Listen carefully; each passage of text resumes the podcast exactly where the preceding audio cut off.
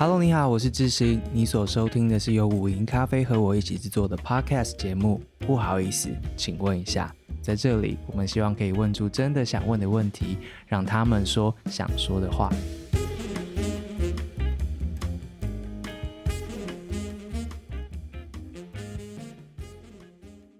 最后一个分类是基于图像影音的滥用，这个许多是关于私密影像以及私密影像的再造啊、再制啊，或是透过现在呃 Deepfake 的技术啊等等的，嗯、是是包括这些吗？对。对，嗯、呃，事实上在影像也有点像是我们这几年社工们接到最大量的案件，嗯，然后大概在一四一五年的时候，台湾有一个很老牌的在做性别暴力的团体叫妇女救援基金会，嗯，他们其实就做了一个一页式的网页。然后再写说裸照外流不是你的错，然后他要讲这件事情的关键其实是，当我们看到有裸照外流或者是私密照外流的时候，都会很快速的出现一个很简单又粗暴的思维，就是不要拍就没事啊，怎么那么笨？有什么要拍这件事情？呃，过往我们在讲都是那个不要责怪受害人的事，我们现在发生比如说性骚扰、性侵害事件，我们好像已经比较有这个分这个意识了。可是当私密影像散布出现的时候，大家就会立刻跳回到这个思维，就觉得呃，照片流出去的源头就是你不要拍就没事啦。但我个人觉得这件事情我们会想要把它切开来看哦，就是当一个人的照片被散布出去，有可能是他在被拍摄的时候是不是违反意愿的，我们要先了解这件事。嗯，然后他如果他的拍摄是违反意愿的，可能在拍摄这一块就已经触发了。嗯，那如果他被后续又被散布，那被散布这件事情，其实你也是要取得他的意愿。如果说我同意，那本来就没有违，呃，就是应该说，如果我同意散布我自己的影像作为某种艺术作品，嗯，那个可能没有违法的状况。嗯，但是如果你没有取得当事人同意就把影像散布，那其实就也是侵害到很多，像现在我们会使用到的那个，比如说散布别人裸照，嗯，用的是妨害风化里面的那个散布猥亵物品。哦，在修法之前的这个逻辑也是有点尴尬。哦，就是呃，因为散布猥亵物品有点像是大家可以想象，我是这个猥亵物品的，就是生成的人，对，所以我是证人的身份，对，但是。在法律上面又不会把我分成像性骚扰、性侵害这种性别暴力受害人哦，哦，所以对对对，所以实际上可能比如说性骚扰、性侵害的事件，在去警局做笔录的时候，其实警察都必须要找像是有家防官背景的，或者是有做妇幼的案件背景的，带你到比较隐秘的小房间，嗯，然后去侦讯，然后要有保护原则等等的，对。但是如果说是一个妨害风化、散布猥亵物品。在早年，大家去报案经验都很糟糕，嗯、甚至刚刚说的，你怎么那么笨要拍？啊、甚至是呃，承办的人就是警政啊，或者是有一些比较就是快速的回应的那个状态，因为很惊讶嘛，他可能就回应出这句话，所以当事人就会受到二度或三度伤害。天，对。嗯、但是我觉得我们要回过头来看这件事情。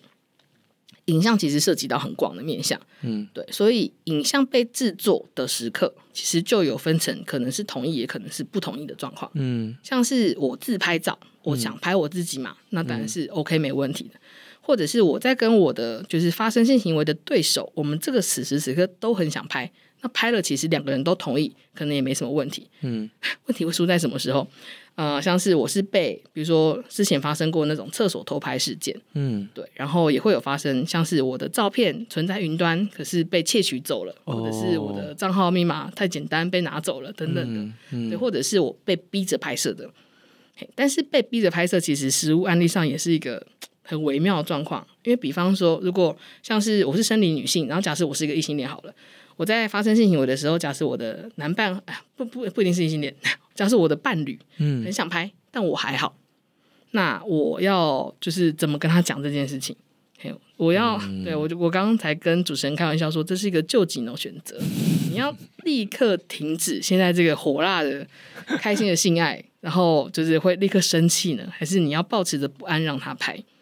嘿，那这个其实很多人才会想象说啊，那我这两个选项好难选。但老实说，我们想要让大家有个概念是，选项原本就不只有两种，选项可能有其他种，就是你可以跟他，比如说你可以跟他聊一下，好奇一下，说那那呃，如果真的要拍的话，还是用我的手机拍，这样哦，或者是应该说那个复杂的话，也可能是，那如果我现在不太想拍，或者我只想拍到，比如说我们可以一起拍到什么东西，好，或者是拍到什么，你可以细节的讨论一下，是，对，是一个，不是只有拍或不拍，对，我觉得这个是很重要的点。因因为我们如果很直觉的想说，我只有同意或不同意，你就会觉得我不同意他就要生气了。没有，老实说，就算是一个我们要拍出一个好照片，有很多成功的因素，我们可以讨论一下嘛，对不对？好，所以各位听众，未来遇到这种需求的时候，嗯、就说好，那我们现在坐下来好好聊一下。对，你想怎么拍？的很丑怎么办？我会生气。对，那我觉得这个东西是给自己，其实这样也蛮好的。对。对呃，应该说正向看待性的这件事情的话，你可以跟你的伴侣充分讨论这件事情。Oh. 我觉得本来就是一个良好性关系的基础。而且对方其实他或许也没想过，嗯，他也没认真想过，他提出的这个要求会造成什么样的结果。没错，这样子好好谈一谈之后，其实或许他也会有别的想法。对，是一种沟通的方式。没错，就是他如果是被当成、oh. 像我们刚刚说的那种，就是我想要有个良好的性爱品质，基于我也不想要一直分心，或是我很担心。我等下无法投入嘛，这是正向的想法。当然也有可能是基于你的担心，你想跟他谈，那你不妨就跟他谈你的担心啊。嗯，对，不是我不相信你，不是我觉得你会把它散布出去，而是。现在这个是是在影像被拍摄，它其实就很难消失了。嗯、就是你看，你的手机你要怎么样安全删除这件事情，搞不好你还没有这个知识。对，所以呃，或是其实你拍照技术这么烂，我真的担心你把我拍很丑，对吧？就是像刚刚说的，就是说如果拍丑的话，我、嗯、我等下会骂你哦。对，这种没错。哦、或是像比如说实际上真的要拍的时候，我们也会想象说，比如说你的手机有没有备份功能？之前就有发生过，有有一个加害人，他会在约炮的时候要求要拍影像，嗯、然后拍的时候呢，他都会跟对方讲说：“我只是现在，因为我喜欢这个氛围，我喜欢这个感觉，觉得很性感。”然后拍了之后，他都会在对方面前把那个照片删掉。可是其实他有直接随时都是备份到云端的，可怕哦、所以云端还留着嘛？嘿，所以呃，他就是用这个东西说服当事人让他拍。可是其实东西都是连接到云端的。嗯、那我们逆向再推回来。如果你真的要拍，那就是不要连网络，然后也就是自动备份都关掉，好就是 WiFi 什么的都关掉。对，然后这个时候你拍，拍完之后，你如果真的看完之后要删除，你就要下载那种可以安全删除的软体。就是，哎，对，所以不是不能拍，技术成分比较高一点，好麻烦哦。对对对对，你你们网站上面是不是有一个 checklist？就是，哎，我我们其实有想做这个锦囊，安安全拍裸照的 checklist。没错，因为我觉得像很多，但我们比如说我们在跟年纪很小的孩子谈的时候，我们会更期待，就是应该说。有时候家长老师很紧张，所以会有一些口号，就讲说不要拍，或是我们不要散步。我觉得不散步当然是一个关键，但是只是跟孩子讲说不要拍这件事情，我觉得没有什么效益。然后如果是跟成年人讲，他本来就可以决定他的，他要呃我的性在任何一个层面我要怎么进行嘛。嘿，所以我觉得不是只是讲不拍，而是我们我们要在拍与不拍之间把问题复杂化。嗯，就是你可以担心好多事情，那你要把这些担心理清好。对，所以不是只是拍或不拍而已。对，所以我觉得，那你要把拍影像看成是一个自主的展现，我觉得也是蛮好的，对啊。因为像我们之前就有跟大学生去做过一个工作坊，然后就是在讨论如何安全拍裸照这件事，是一个小团体啦。对，大家的问题是什么？啊，因为我们应该说当时候的一个契机有点像是，呃，学校发生了很多私密照外流的事件。然后因为学校大学生，大学生对对对，然后学校因为其实如果有相关事件的话，依照性平法，学校就要开始启动调查嘛。然后事件一多，其实或者是教育部其实也会要求学校其实要专注这个议题，所以后续就呃辅导老师就来找我们讨论说，想要做一个小团体，对，然后他一开始主名称计划名称啊，就是直接写上去就写说数位安全与自我保护，然后都没有人要来，就是一个月都没有人报名，说数位安全与自我保护，对对对。听到这个名称，我不知道听众会不会想来。我自己也会觉得，其实很重要，对不对？对。但我想说，我会报名吗？自己都疑惑。我后来就跟那个老师讨论说，那你计划要求这个名称这样写就算了，没关系，你就写你在海报上帮我加一个小标，就是如何安全的拍裸照。我们招生看看，看有没有人会来。就三天就满了，满了。对，我策略正确。所以各各位大学老师们，如果要开课的话，可以参考一下。标题真的很重要，很重要。计划有要求可以理解，但是我们要发挥一点创意。嗯，我们的节目也有一些年纪比较长的，嗯嗯，听众啦。他听到这边就会觉得说，到底，嗯，为什么需要？他们为什么想要？啊、你你觉得那是？我们之前做过那种呃教师亲子场的那一种差别，其实我可以很明确的告诉大家，嗯，因为我们的生长的呃生活的时代跟接触和使用科技的经验很不一样，嗯，所以基本上为什么呃就是比如说像我是三十七岁，我以上的呃应该说我这个年代啊，我什么时候有智慧型手诶、欸、可以拍照智慧型产品？好晚哦，哎，我大学的时候才拿到数位相机，对对对，对，所以如果是我。呃，你在我们你知道人类在青春期的时候，我们前额叶还没有发育完整嘛，冲动控制很差，然后又有很多性荷尔蒙分泌，你会很想要跟人家有亲密关系，嗯，对，所以在这个状况下，呃，你回想一下你，我我以我自己举例好了，我高中的时候如果要拍一个裸照传给我喜欢的人，我要完成什么事情？嗯我要先去买即可拍嘛，就是 二十七张或三十二张那个，回到了一个历史的时代。对对对，那时候就是要买即可拍，然后我要趁爸妈不在的时候拍完，我还不确定拍成不成功哦，因为没有办法立刻看。然后拍完之后，我要拿去洗照片，对不对？哎、欸，好尴尬哦。对，老板不能报警，因为然后一个高中生来洗裸照什么意思？对不对？然后接下来洗，终于洗成功了，然后我要拿去寄给我喜欢的人，我要寄平信还是挂号？寄挂号吧，不然会别人拿走啊！我要怎么完成？哦，每一关都很困难。对，这就是那随我们生活的时代，比如说以比我还要年长的，那我们可以想象拍裸照这件事嘛？其实我的生活时代这件事情是很困难的，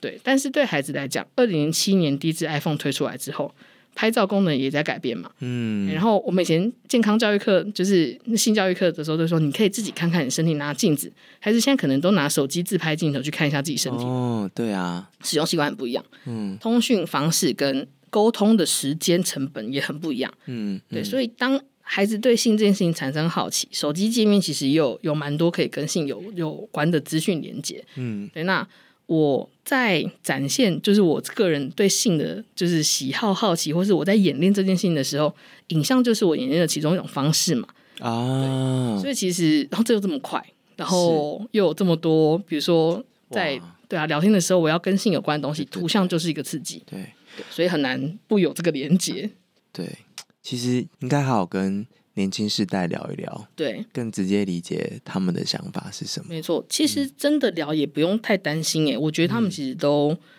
呃，像因为像刚刚说的那种如何安全拍裸照，我们在团体里面跟大学生们有讨论嘛。嗯，我有时候在演讲的时候，我也会用这种，就是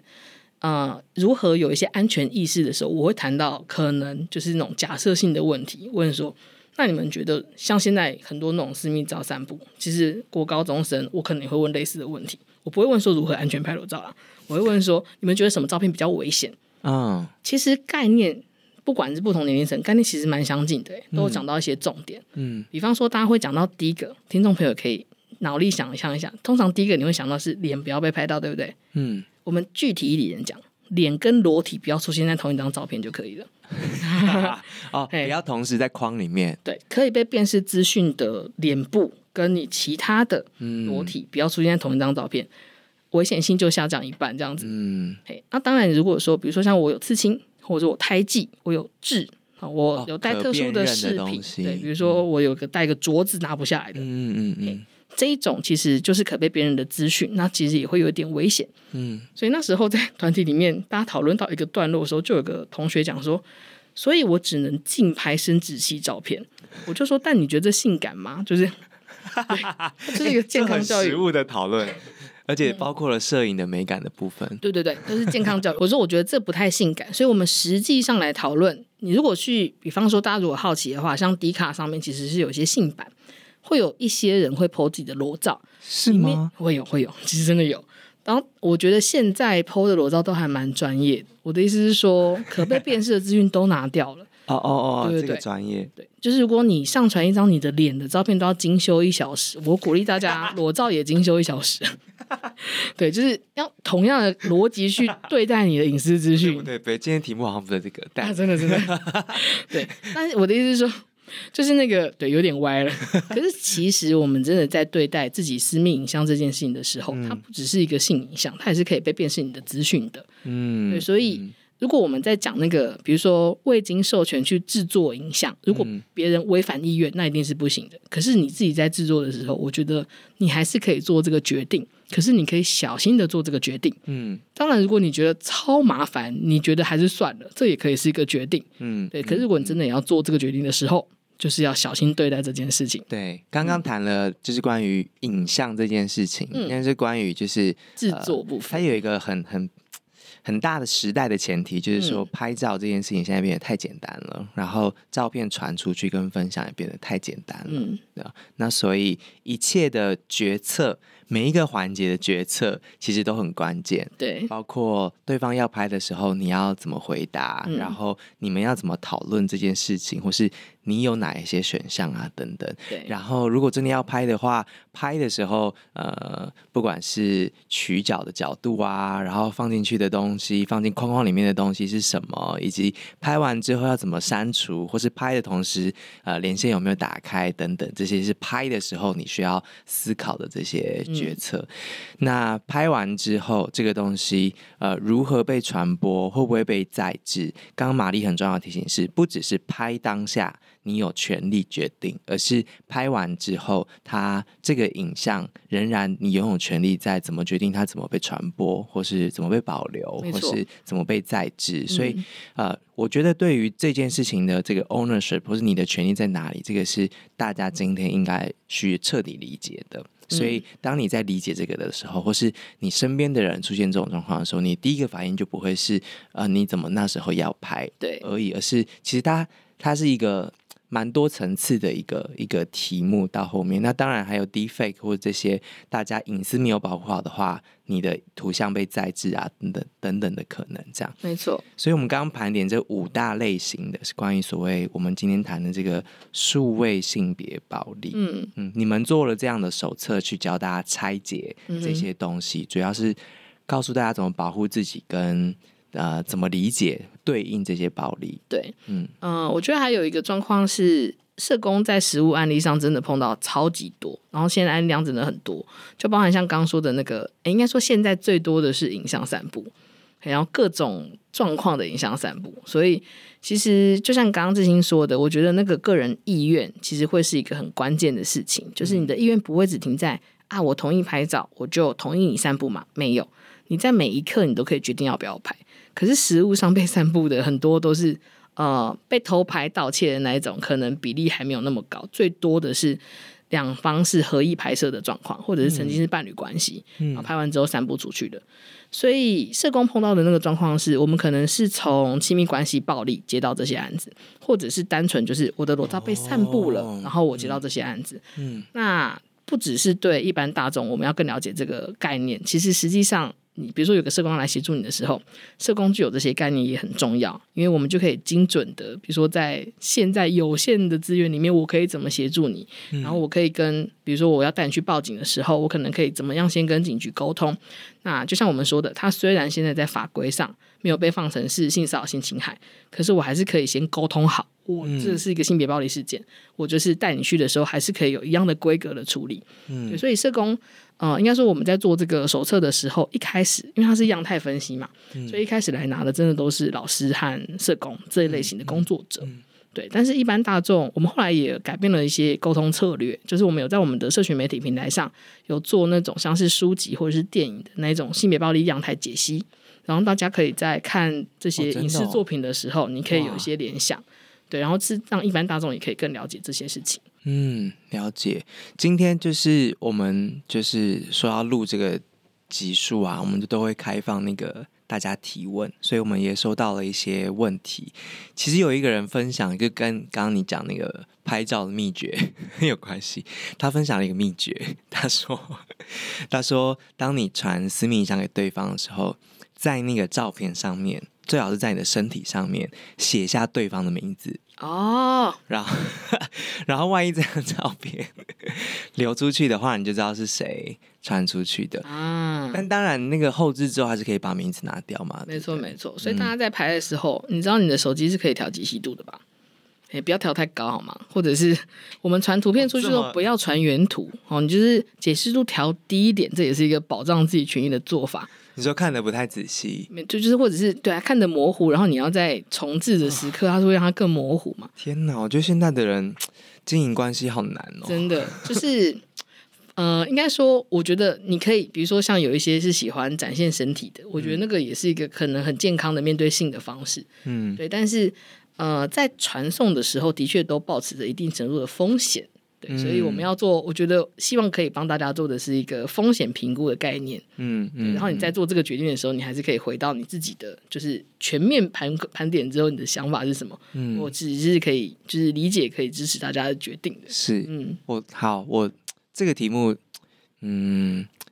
感觉应该想要再找一些当事人或是不同时代的人，可以来聊一下大家的看法是什么。对，我觉得、这个，我觉得应该是说，如果说真的是碰到恶意侵权事件，嗯、因为像我们刚刚说的，比较像是从性自主角度出发，嗯，可是实物案例上真的有很多人是抱持着恶意，我就是特别要骗你的资料，我就是要威胁拿到你的资料，哦，我就是要拿来获利，不管这个获利有可能是我要拿你来去。就是我要拿去卖，我要拿到获得金钱，嗯，也有可能是比方说那种前任伴侣之间，我获得的利益是你不要离开我，但如果你要离开我，我就要公布这件事情。它其实就不单纯只是性自主的展现，它就是亲密关系暴力，它就是一个性勒索，它就是一个犯罪事件。嗯，对，所以我觉得应该这样说，就是呃，为什么会讲说是性自主的概念？是我不希望当事人也谴责自己。你在当下的那个决定一定有你的考量，所以是。不要做了这个决定之后，其实该被谴责的是散步的人，或者说像之前有 defect 事件，是重置的人该被谴责，没错，不是拍照的这个当事人该被谴责。对，嗯，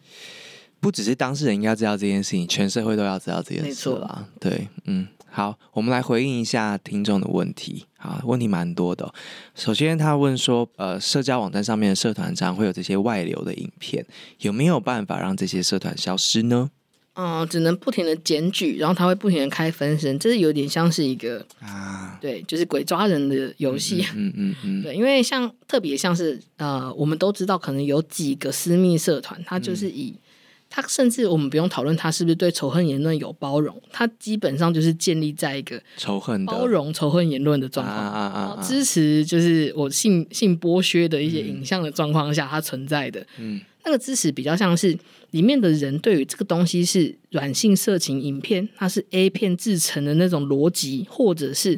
嗯、呃，它是一个那个非就是我被被迫拍摄的，我是被压迫的状况拍摄的东西。我觉得里面其实并没有意识到我需要做区别，就跟韩国 N 号房事件，他们在讨论观众的那个哦，是对观众有没有责任，其实是有的，嗯，对啊，因为比如说像也目前其实有一些网络平台，真的就是打着我可以成为一个。比如说色情的直播主，或者是我可以像 OnlyFans，我可以经营这个事业，嗯，这是出自他个人意愿做这件事情，嗯，嗯，对。那当然，在转贴 违反版权那个是另外一件事情，嗯嗯，对。但是像刚刚说的那几个，基本上存在就很恶意的社团，嗯，其实真的只能做到就是跟平台检举，嗯。那我们现在比较大的平台，像是那个呃，就是 Meta 公司的 FB 跟 IG。嗯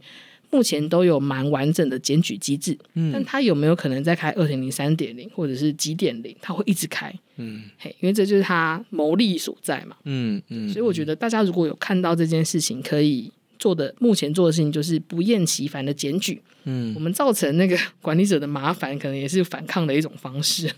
对，检举他。好，呃，第二题，受害者的朋友该怎么提供支持或是陪伴？啊、哦，这个其实很重要，因为我觉得可能不一定每个人都有遭遇到所谓性别暴力事件，但是可能会有人在一个，比如比如说你可能会有朋友透露这些事情给你知道，对，然后我觉得当他呃，就是你有朋友是当事人，然后他要跟你讨论这件事情的时候，你要先意识到他是在一个很脆弱的状况下，嗯，基本上他不太能够跟他不太能够跟家人讲这件事情。他很害怕，因为随时这个东西可能会让更多人看，比如说是私密影像散布好，或者是他隐私被揭露，会有更多人恶意会出现，然后更多人知道他的隐私。嗯，所以我觉得在这个时刻，除了有一些变，比如说最最呃建议大家的方式是，你先知道之后，先确认一下他的情绪反应。如果他的状况其实是蛮不好的话，看有没有办法，你有没有办法提供情绪支持。如果你也觉得啊，其实有一点。超过你的负荷，嗯，我觉得可以跟他谈聊聊，看有没有机会可以跟一些社工团体做咨询，嗯，不一定要立刻做处理，因为那个时刻的当下，他应该是一时之间千头万绪，他不知道该怎么办。嗯、对，但是跟社工团体联系其实是一个蛮好的选择。像现在台湾有几个 NGO 团体都有在做数位性别暴力的处理，比方说像有一个是专门在做成人的数位性别暴力的数位女力联盟，嗯，对，然后还有像是传统大家比较常听见的妇女团体，像是现代妇女基金会、立信基金会、妇女救援基金会。都有在做相关结案的处理。嗯如果你真的不知道该怎么做，打电话到一一三，各县市社会局其实也会帮你做派案。哦，一一三。所以其实，然后那个决定你要怎么做，要不要报警这件事情，社工都会尊重当事人的决定，所以不会立刻就帮你转接到一定要报警的状况或什么的。假设呃，他们有一个朋友圈，或是假设他们有一个公司，或是他的组织，嗯，现在就是大家都知道其中一个人出事了，是，嗯、呃。怎么说？大家要表达支持吗？哦，还是假装没这件事？老实说，这个我们之前讨论过，这个很 case by case，哦，就是呃，但是如果有相熟的人，你先去跟当事人讨论一下，会是比较好的做法。嗯，就就是因为每个人期待其实不太一样的，有些人可能是想说让我静一静，嗯，有些人可能觉得我希望大家都可以站在我这边，嗯嗯，对。但是无论如何，当事人的意愿是很关键的状态，因为他。在那当下，他可能会有不同的需求。理解。对，嗯、所以我觉得，如果有机会你听到类似的事情的话，嗯、比方说之前就有发生过那种看到呃认识的人的裸照被外流，他第一时间他觉得很愤恨、愤很愤慨嘛，所以他就立刻跑去说：“哎、欸，你知道吗？我看到这个东西，我真的很替你抱不平。”然后在那当下，当事人才知道这件事情，然后所以他就当时也很惊吓。对，所以我们那时候都会觉得说，嗯，如果说你看到你觉得很惊吓，然后你发现是认识的人的话。先不要很激动的跑去找当事人说，哎、欸，什么你知道吗？你看一下，哇，好多地方都有，不要这样子。对，就是你可以先做一个有点像危机控管，你可以先跟他稍微就是、嗯、呃表达一下说，哎、欸，好像有有一些状况，然后需不需要？就是嗯，如果你不想看的话，也可以，我们可能先跟社工联系看看，可以怎么处理。嗯嗯嗯、对，就是温柔一点的告诉他这个资讯，嗯，这个还蛮重要。然后呃，另外一个状况就是尽量要帮他做出一个安全网。对，就是因为假使是一个公司，一个朋友群中，我相信一定会有人是抱持着担心，想说哈，很严重吗？发生什么事？他到底有什么影响外流？哎，但是这个时候就是灾难控制要管理的越小越好。对，所以如果说有机会的话，其实基本的处理，社工的处理也是这样，就是我们会先做基本的搜证，然后搜完证之后，台湾现在其实是有一些平台可以帮忙把呃照片下架，如果是有网址的。嗯，所以是网站上啊，或者是社群媒体上，只要有网址的照片，未成年人可以找 iwin，iwin 对，然后成年人他们呃有点像是一个同样的，嗯、呃后面的那个承办的团体，他们其实有两个界面，嗯、成年人叫做私密，隐私的私，远密的密，可以把那个网址下架，嗯，对，所以它可以做到基本的就是灾难控制，嗯，可是，在那之前要先有一些完整的搜证，所以不建议大家。因为有时候你收的证不一定可以当证据，嗯，所以还是比较建议跟社工做联系。了解，嗯，没关系，我们我我察觉到了，如果大家是有需求、有兴趣的话，关于呃。发生了私密影像的问题之后怎么办？通报的流程啊，法律上面可以用的措施啊，或是接下来心理的复原啊等等，或是平台业者他扮演的角色是什么，或是跨国追查这件事情困不困难，或是警政单位他们的角色又是什么？这个完全是一个可以在另外另外一题的东西，关于通报之后发生什么事情。嗯、但今天至少我们知道先打一一三。对。然后，如果你是他身边的人的话，你自己 handle 不了的话，请千万不要自以为该怎么 handle，就是呃，先确认对方的意愿，然后同时你也可以寻求呃专业的人的协助，这样子。嗯、好，第三题，司法上面如果结果不如社工或者个案的期待，嗯，心情怎么调适？你们你们在第一线的工作的人，嗯呃，会遇到这种吗？会，因为其实、嗯、呃。我觉得像很多时候台湾的那个性别暴力的那个修法，也都是因为先有一些很严重的，应该说，比如说家暴法、性侵害防治法等等，都是发生了很严重的社会事件，催生了法律的出现，然后法律慢慢的变完整。我们现在在说性别暴力的状况，有点像是现在有很多事件，我们正在朝向有一个比较完整的法律出发的路上。还没有出现，哦、对，所以像去年呃，就比如说有那个跟踪骚扰防治法然后数位跟踪，嗯、去年年底有做了一个，就是现在在目前的性别暴力相关的法规里面有一个修法的进程，就是我们会把私密影像的呃类型放进去，嗯，然后这都还在修法过程中，哦哦哦，所以刚刚提到的问题是，如果说司法的呃状况不符预期，该怎么办？老实说，这个是现在最常常不如预期、最常发生的事，因为连法源都都不没错，法源依据其实不够完整。嗯、对，我觉得比较像是呃，这个通常比如说，如果是一个社工，我在跟我的个案讨论的时候，嗯、我还是会先让他知道有这个限制，然后。过往我们在各种性别暴力的议题里面，大家都会有一种我想要对方付出代价，但是老实说，对方受到法律制裁这件事情的判断，真的不是我们可以控制的。对，然后每个事件其实状况也都不太一样。天哪！对，但是其实我们后来会发现，个案的复原和相对人得到什么样的制裁，其实有时候不是完全重叠在一起。哦，对，就是当。当事人在碰到这件事情的痛苦的点是，比如说有好多东西都失去控制，我对人性失去信任，然后我得不到支持，社会对我这么不友善，我为什么一直被伤害？对，所以在这个状况底下，我觉得司法可能是其中一个议题，但不会是全部的议题。嗯，对，所以为什么我们社工在做会需要帮当事人做安全计划，就是希望可以全面帮他再整理一下，他怎么样找回原本生活节奏的方法。嗯嗯，当然啦，社工本身在这个过程上面的那种挫折感或是什么的，嗯、那完全是另外一件事。因为，嗯，社工面对到的情况是，他原本在辅导这些所谓的性别暴力，只是现在多了一些。数位的各式各样的界面跟各式各样的施暴的方法，嗯、对，那社工自己还得跟上这件事情，那他反而或许会挫折，觉得哦，我是不是帮不了个案啦，嗯、或者说既有的制度上面，他好像做再多也没有办法怎么样啊，等等。其实，阿弥陀佛，大家好关心社工，觉得 真的他们好难。好，接下来一些是私密影像问题，有人说。常见的原因到底是什么？是分手后报复、手机木马程式，还是偷拍？有人问说啊、呃，被被偷拍的人会被同情？那如果他是自己同意被拍的人散播了之后，嗯、是不是人们就不同情了？嗯。就是我觉得这个呃，切成两个问题看，就是刚刚在那个生命影像部分也有分享，嗯嗯，其实比例比较高的是合意拍摄之后被散布的，哇，那当然这两个关系可能会是伴侣关系，有可能真的是比如说他们就是一个性伴侣的关系，嗯、或者是各式各样的状况下，他被邀约，他是网络交友认识的，然后要求对方说我好想你哦，你可以传一张你照片给我吗？之类的，哦，这种可能性都有，嗯、但是。拍摄的时候是同意的状况的，是目前比较多的，嗯，所以你可以想象一下，当事人真的会受到双重冲击，就是我这么相信你，你居然把它散布出去，哇，或者是没想到你居然对我做这种事，然后之类的，哇，对，所以其实在，在在这件事情上，我觉得，呃，对当事人来说，那个冲击性 就是很很复杂，嗯，然后这又连接到刚刚说的，就是那个。呃，被谴责，当事人很容易被谴责或者是被责怪的这个状况，对。然后我觉得这个会回到像我们刚刚说的哈，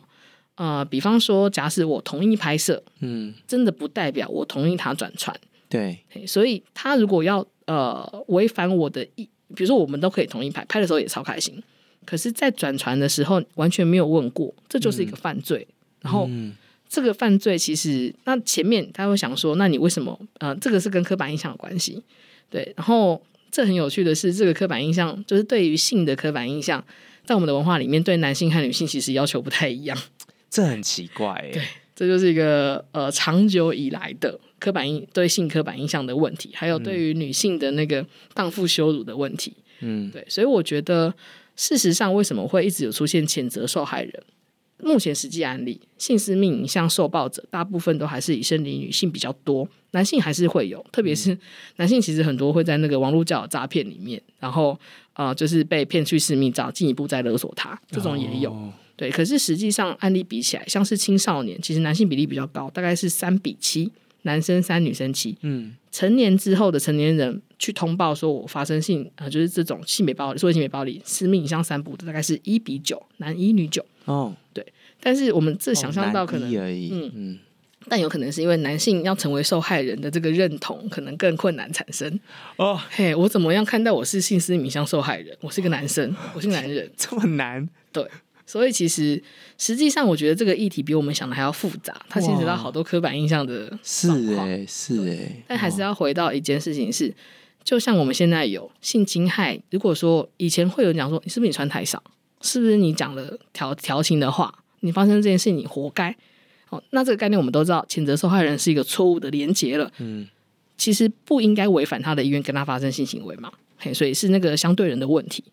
在数位性别暴力事件，性私密影像散布也是一样的概念。我们应该要谴责的是那个违反意愿去散布照片的这个人，嗯，而不是当事人。可是社会文化需要推进嘛，像责怪呃不要责怪受害人的概念，在实体性暴力我们都推了这么久，嗯嗯，现在其实我们也花了蛮多力气正在推这件事情，嗯嗯嗯，而且不要进进一步成为加害人，没错的同伙啊等等的这样子，嗯，好，嗯。有人这边问到儿少，然后我们有有一位听众，他刚好是儿少的心理师啊，等等，所以我们最后提一下他他给的看法。我觉得这好像。不只是在儿少的层面会有这种问题，他说，呃，有的是小时候还分不清楚界限是什么，因为他当然可能性别认同这些都还没有出来嘛，所以他别人就比较容易侵入私领域，或是得到他的私密影像啊等等的。然后，呃，他也提到儿少的内心层面其实是很寂寞跟需要被关怀的。网络世界，如果有人可以让他感觉被在乎啊，他就很容易掉入陷阱。我在读这行字的时候，我觉得好像不只是二少，就是嗯，网络时代很多人的在社交网站上面，其实呃空虚寂寞，觉得冷啦，对，没错，是不是？呃，因为其实，在那个呃教育部有一个国中小网络素养的网站，就讨论到为什么网恋、嗯、啊，我现在都觉得这个词其实也有年代感。网络恋爱为什么那么迷人？网恋，网恋，对。好，的确年代感。对对对，嗯、然后他讲到几个观点，我觉得大家可以思考一下。嗯，当然，像心理师刚刚说的，比如说我们的界限啊，或者是我的自主权这件事情，有没有很好的被练习，是一个关键。嗯，但是像网络呃，跟另外一个陌生人发生亲密关系这件事情，其实他那时候列了几个点，我觉得蛮有逻逻辑的。第一个是他可以越过，比如说外形或者是社交上面原本先天条件的限制，这在讲什么呢？像是我是一个比较胖的成年人，我小时候是个比较胖的青少年，我对我的外形很没有自信。嗯，所以当我在认识一个新的可能的情感对象的时候，这个会是我自己放在我就是弱势第一个，嗯、应该是我最差的缺点，大家会看见这件事情，我的自我设限。嗯，当然对方搞不好就喜欢肉肉的，我也不知道。嗯嗯。可是其实我在跟别人互动的时候，我会焦虑嘛。嗯。所以网络的交友其实第一程度的可以，应该说呃，它可以很。很让你，比如修图啊，你可以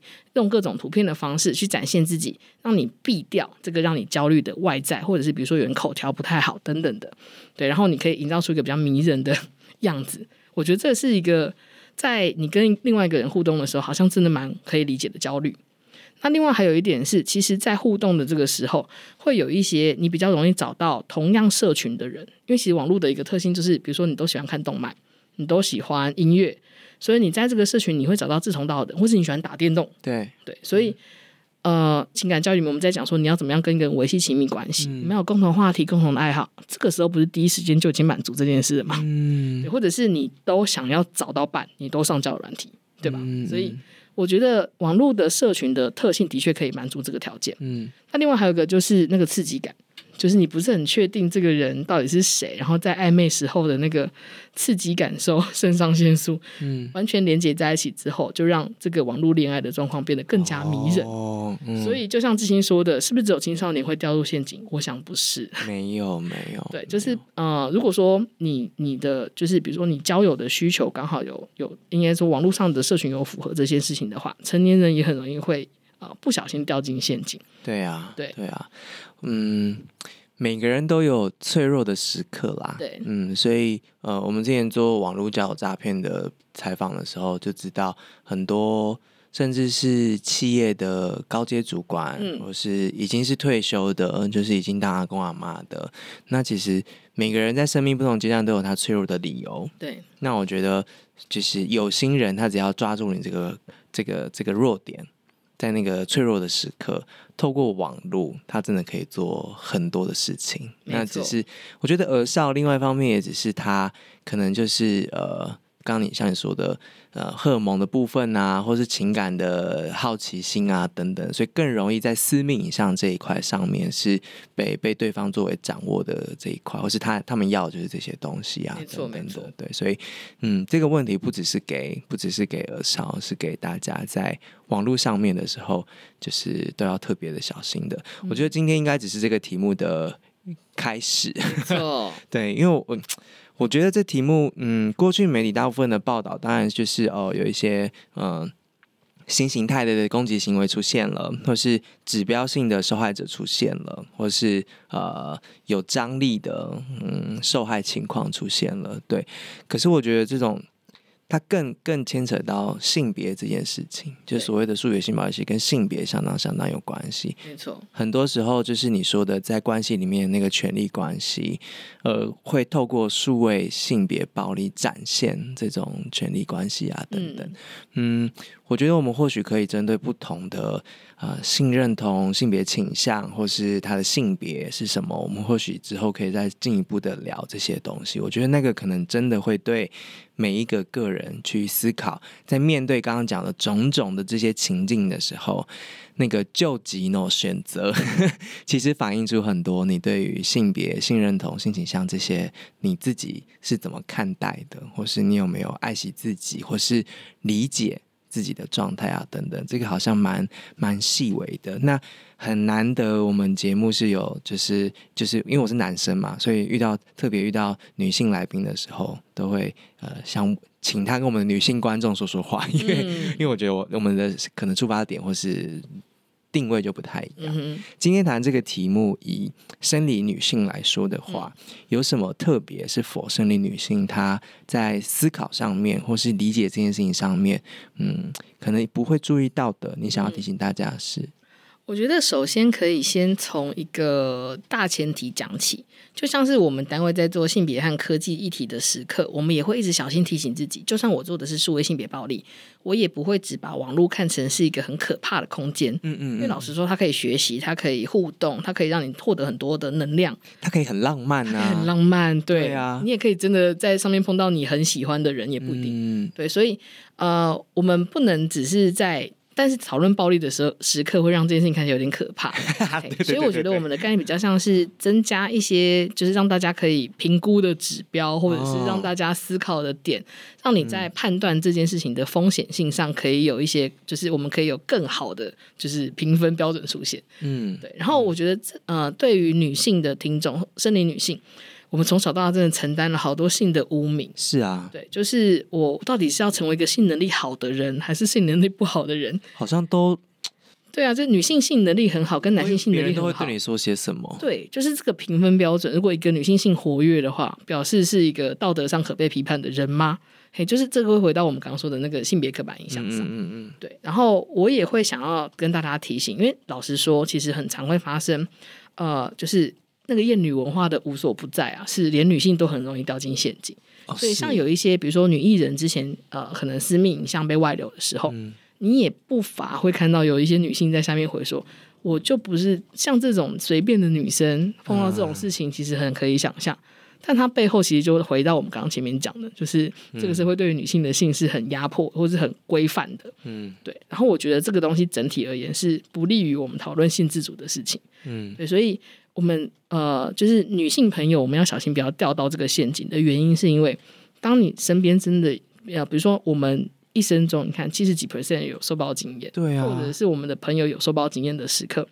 如果你抱持的状况是先想着，假使我乖巧一点就不会出事了，你要怎么看待自己的受暴经验？天哪，你就会陷入一个无限的自我谴责的循环，会很痛苦。对，所以我觉得我们不能跳到这个陷阱里面，我们要看待的是。这件事情是一个呃，有点像是它假设真的发生了，嗯，可能是我在这个时候，我有我跌了一个跤，我现在在这边觉得好痛苦，我需要再站起来的力量。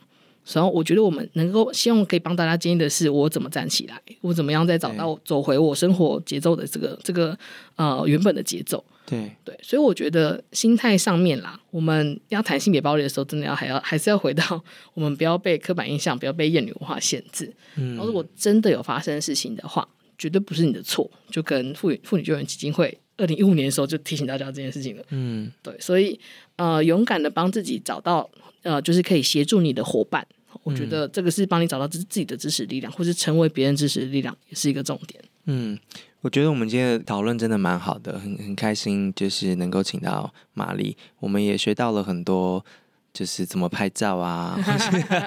一些小 tips，或是关于拍照我们可以有的讨论，我觉得这样蛮健康的。就是说，呃，我们正视在这个数位环境之上，大家有的各种的互动的方式、嗯、交流的方式、交往的方式，但我们不会因为这些这这些很常发生，所以就觉得。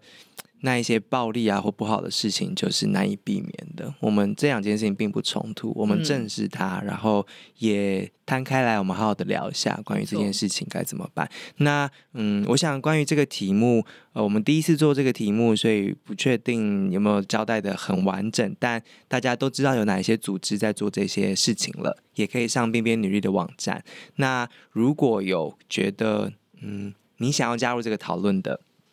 不管是你是专家学者，或是你是社工，或者是你自己有经历过这样的流程，或者是你是呃当事人的朋友等等的，呃，欢迎都可以私信跟我们联系，我们可以先聊一聊，或是你可以呃告诉我们你想要关心的面向有哪一些，又或者是你觉得我们的讨论还可以用哪种方式发生，我们都可以再试看看，因为特别是这种题目，我觉得我们需要呃更。完整跟坦诚，然后开放性的让大家一起来想一想或感受这个题目在我们生活里面的那个重要性，所以很开心今天第一集就邀请到玛丽，谢谢你的时间，谢谢谢谢。然后大家记得，如果呃想要支持这个组织的话，就是你的钱是最最最最最直接的。然后谢谢你的收听，而且听到了最后。如果你觉得这个节目还不错的话，可以在 IG 或 Facebook 上面搜一搜寻五营咖啡，或是。不好意思，请问一下，都可以找到我们。那我们每一集呢，都会先事先开放提问，所以欢迎你提出各式各样的回馈或是问题，我们就会在节目里面请来宾一起来聊一聊。那当然，我们也需要抖内，因为我们是个佛系经营的团体。如果没有抖内，我们就是认命，就鼻子默默收起来了。所以，如果您觉得还不错的话，就是让我们知道，然后我们也会收到钱之后，我们也会认命的继续做下去。这样好，谢谢你的时间，我们下次见，拜拜。